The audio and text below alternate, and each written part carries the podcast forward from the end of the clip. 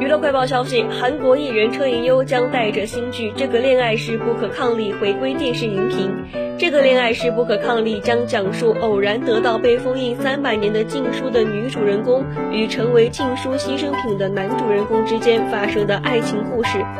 车银优在剧中将饰演兼具才华与外貌，却意外遭遇三百年前的诅咒而卷入一系列事件的男主人公。这个恋爱是不可抗力，将由《百日郎君》等剧的编剧卢志雪与《Boys 三》等剧的导演南齐勋携手打造。